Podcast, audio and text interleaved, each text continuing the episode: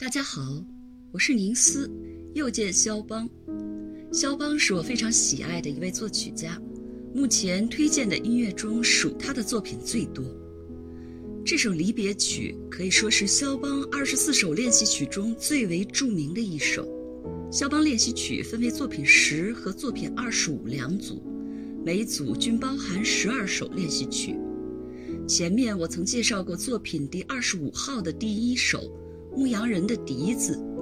而这首离别曲也叫做 E 大调第三练习曲，是肖邦练习曲作品第十号中的第三首。它是肖邦于1832年创作的钢琴练习曲，并于1833年在法国、德国和英国首次出版。当年肖邦曾经感慨地说。他从未写出过比 E 大调第三练习曲更美的旋律。至于离别曲的称呼，那是后人根据曲子的意境给冠上的别名。关于这首曲子的创作背景，流行着这样一个说法：肖邦在华沙音乐学院上学期间，爱上一位叫康斯坦蒂亚的女同学，但羞涩的肖邦不敢对她吐露心声。于是，在准备离开波兰前往法国巴黎之时，他在心爱的女孩面前演奏了这首缠绵而哀怨的钢琴曲，用音乐向美丽的心上人告别。不过，从创作时间来看，这传说并不符合现实，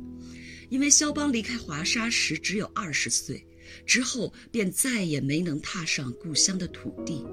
而这首离别曲是他二十二岁时写下的作品，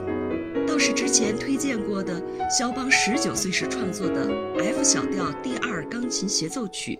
确实是他因为暗恋那位女同学而创作的作品。不过由此也可见，离别曲中流露出的那种挥之不去的哀伤，很容易让人联想到与恋人分别时的那种柔肠寸断的惆怅。我以为，这首伤感的作品中浸透的是他对祖国的一片思念之情，以及悲凉沧桑的无奈。对于肖邦这个音乐天才，魂系梦牵的一直是故土。他在波兰这个名字里注入了但丁式的痛苦。在他心中，祖国的名字比情人的召唤还要有力。肖邦患有肺结核，健康状况一直不好。才三十九岁就英年早逝，这和对故国的怀念一直在消耗他的身体有着密不可分的关系。那种深入骨髓的思乡之痛，才是真正消磨人的疾病根源。这首曲子是典型的 ABA 三段式结构，先是静静流淌的优美而伤感的主旋律，表现出对故土的思念。然后是感情发展的高潮，慷慨激昂的叮叮咚咚，宣泄出不能返回故乡的痛楚。那强烈的冲突中蕴含着巨大的张力，波涛汹涌，震撼人心。最后，乐曲又重新回到了平静舒缓的主旋律，思念依然在无奈的延续，像天地间一张无边的大网，将你牢牢罩住。曲子在渐行渐慢中轻轻的结束，乐曲的情感变化波澜起伏，令人内心久久不能平静。这首钢琴练习曲也有着技术上的挑战，不仅右手要同时演奏旋律和伴奏，而且左手也加入了切分音、弱音、和声以及复调旋律。音乐的表达是不分国界的。在听这首充分表达了离愁别绪的乐曲时，很容易使人联想到古人诗词中的惆怅与悲凉。不忍登高临远，望故乡渺渺，归思难收。暗香魂，追旅思，夜夜除非，好梦留人睡。明月楼高休独倚，酒入愁肠，化作相思泪。这首离别曲也曾被改编为歌曲，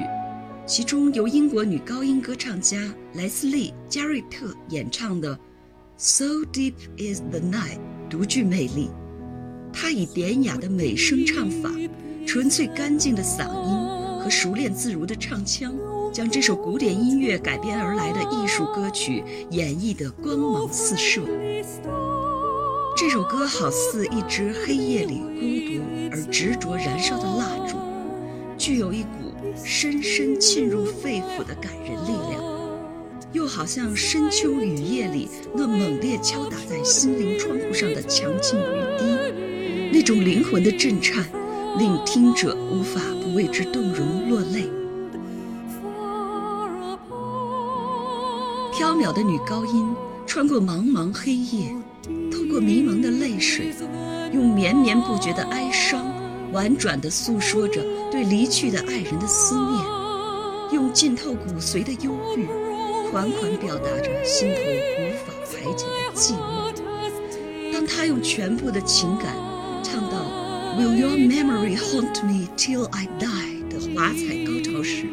那灵魂深处发出的呐喊，会使一股热流蔓延至全身。任凭你心头皆有再厚的冰层，也会被这真情的呼唤融化。肖邦的音乐好像特别受花样滑冰运动员们的青睐。二零零八年四大洲锦标赛中，日本运动员浅田真央在表演滑中的配乐就采用了这首《So Deep Is the Night》。好像一只蓝色的精灵在冰面上飞舞，那真是古典音乐与冰上舞姿的完美结合，